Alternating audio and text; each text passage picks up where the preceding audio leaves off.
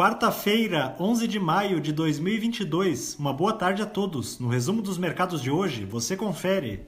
O Ibovespa terminou o dia em alta de 1,25% aos 104.397 pontos, na contramão dos índices norte-americanos e apoiado pela forte valorização das commodities nessa sessão.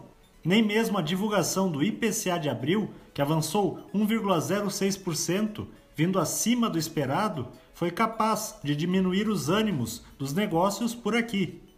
Na ponta positiva, as ações da Ipera, com ganhos de 1,86%, foram impulsionadas pela notícia de que a empresa adquiriu a firma responsável pela produção da matéria-prima relacionada ao medicamento Buscopan.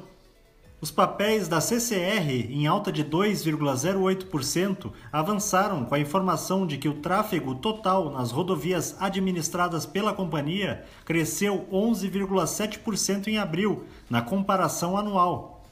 Na ponta negativa, as ações da Telefônica Brasil, em baixa de 3,50%, recuaram depois que a empresa registrou uma queda de 20,4% em seu lucro líquido no primeiro trimestre deste ano, em relação ao mesmo período de 2020.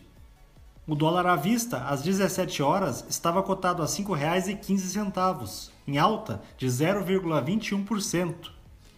Já no exterior, as bolsas asiáticas fecharam majoritariamente em alta após relatos de avanços no combate à Covid-19 na China em Xangai, que enfrenta o surto mais grave da doença no país, o número diário de novos casos caiu para menos de 1.500, depois de atingir um pico de 26 mil em meados de abril. No Japão, o índice Nikkei subiu 0,18%. Na China, o índice Xangai Composto subiu 0,75%. Os mercados na Europa encerraram em alta, com algumas notícias corporativas apoiando o bom humor dos investidores locais, em um dia de agenda regional esvaziada. O índice Eurostock 600 teve ganho de 1,74%. As bolsas americanas terminaram em baixa, pressionadas pelo avanço da inflação ao consumidor nos Estados Unidos, acima do esperado em abril Diante da pressão sobre os preços, os mercados seguem de olho na postura sinalizada pela autoridade monetária, que poderá elevar os juros mais rapidamente do que o previsto.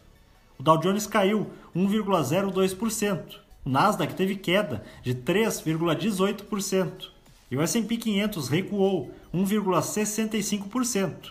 Somos o time de estratégia de investimentos do BB e diariamente estaremos aqui para passar o resumo dos mercados uma ótima noite a todos.